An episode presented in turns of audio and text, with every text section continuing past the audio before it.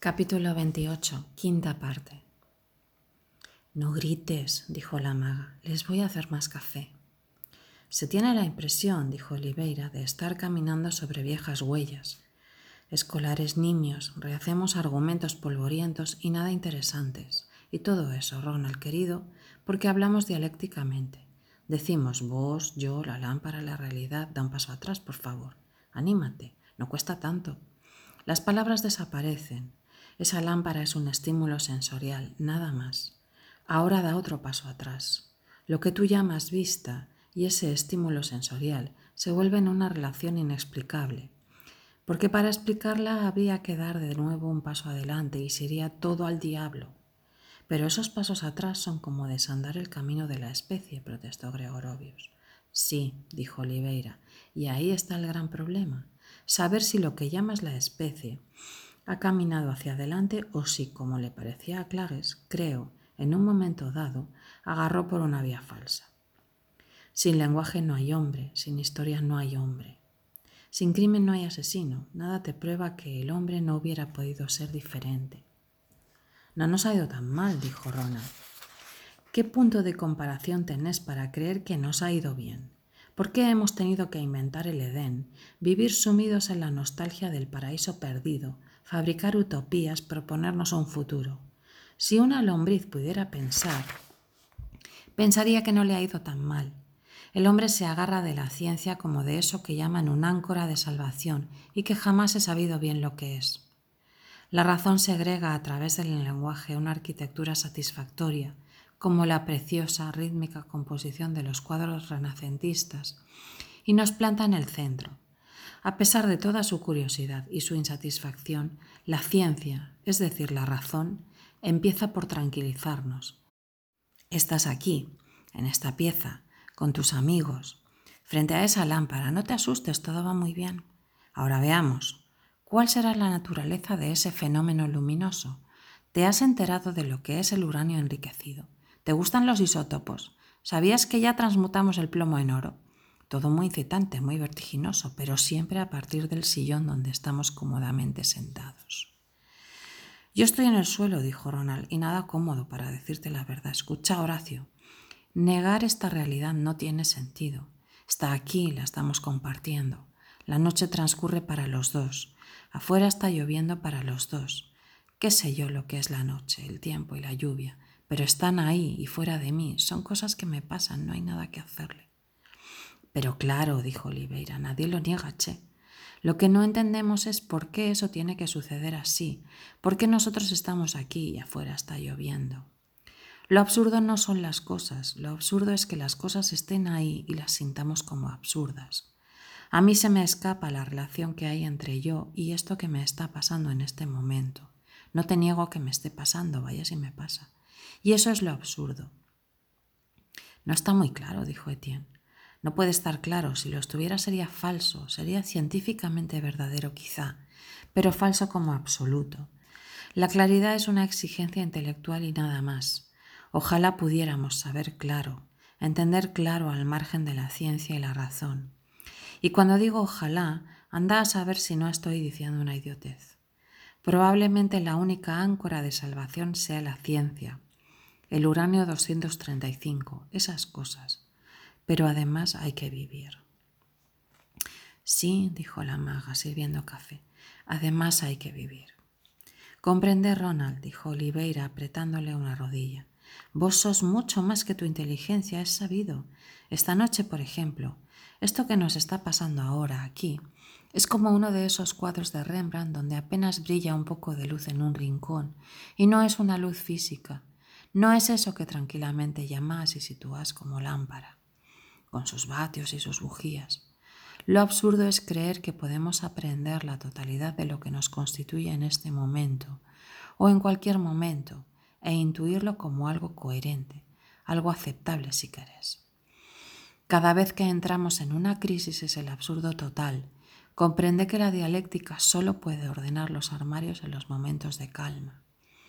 Sabes muy bien que en el punto culminante de una crisis procedemos siempre por impulso, al revés de lo previsible, haciendo la barbaridad más esperada. y en ese momento precisamente se podía decir que había como una saturación de realidad. ¿No te parece? La realidad se precipita, se muestra con toda su fuerza y justamente entonces nuestra única manera de enfrentarla consiste en renunciar a la dialéctica. Es la hora en que le pegamos un tiro a un tipo, que saltamos por la borda, que nos tomamos un tubo de gardenal como Wii, que le soltamos la cadena al perro piedra libre para cualquier cosa. La razón solo nos sirve para disecar la realidad en calma o analizar sus futuras tormentas, nunca para resolver una crisis instantánea. Pero esas crisis son como mostraciones metafísicas, che, un estado que quizá, si no hubiéramos agarrado por la vía de la razón, sería el estado natural y corriente del Pithecanthropo erecto. Está muy caliente, ten cuidado, dijo la maga.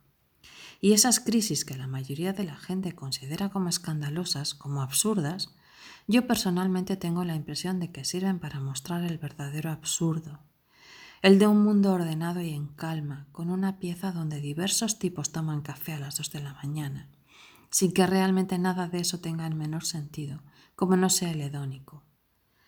Lo bien que estamos al lado de esta estufita que tira tan meritoriamente. Los milagros nunca me han parecido absurdos, lo absurdo es lo que los precede y los sigue. Y sin embargo, dijo Gregorovius despedazándose, il faut revivre. Voilà, pensó Oliveira. Otra prueba que me guardaré de mencionar. De millones de versos posibles, elige el que yo había pensado hace diez minutos, lo que la gente llama casualidad. Bueno, dijo Etienne con voz soñolienta, no es que haya que intentar vivir, puesto que la vida nos es fatalmente dada. Hace rato que mucha gente sospecha que la vida y los seres vivientes son dos cosas aparte. La vida se vive a sí misma, nos guste o no. Cuy ha tratado hoy de dar un mentis a esta teoría, pero estadísticamente hablando es incontrovertible. Que lo digan los campos de concentración y las torturas. Probablemente de todos nuestros sentimientos, el único que no es verdaderamente nuestro es la esperanza. La esperanza le pertenece a la vida, es la vida misma defendiéndose, etc. Y con esto yo me iría a dormir porque los tíos de Wii me han hecho polvo. Ronald, tenés que venir al taller mañana por la mañana. Acabé a una naturaleza muerta que te va a dejar como loco. Horacio no me ha convencido, dijo Ronald. Estoy de acuerdo en que mucho de lo que me rodea es absurdo, pero probablemente damos ese nombre a lo que no comprendemos todavía. Ya se sabrá alguna vez. Optimismo encantador, dijo Oliveira. También podríamos poner el optimismo en la cuenta de la vida pura. Lo que hace tu fuerza es que para vos no hay futuro, como es lógico en la mayoría de los agnósticos. Siempre estás vivo, siempre estás en presente, todo se te ordena satisfactoriamente, como en una tabla de Van Eyck.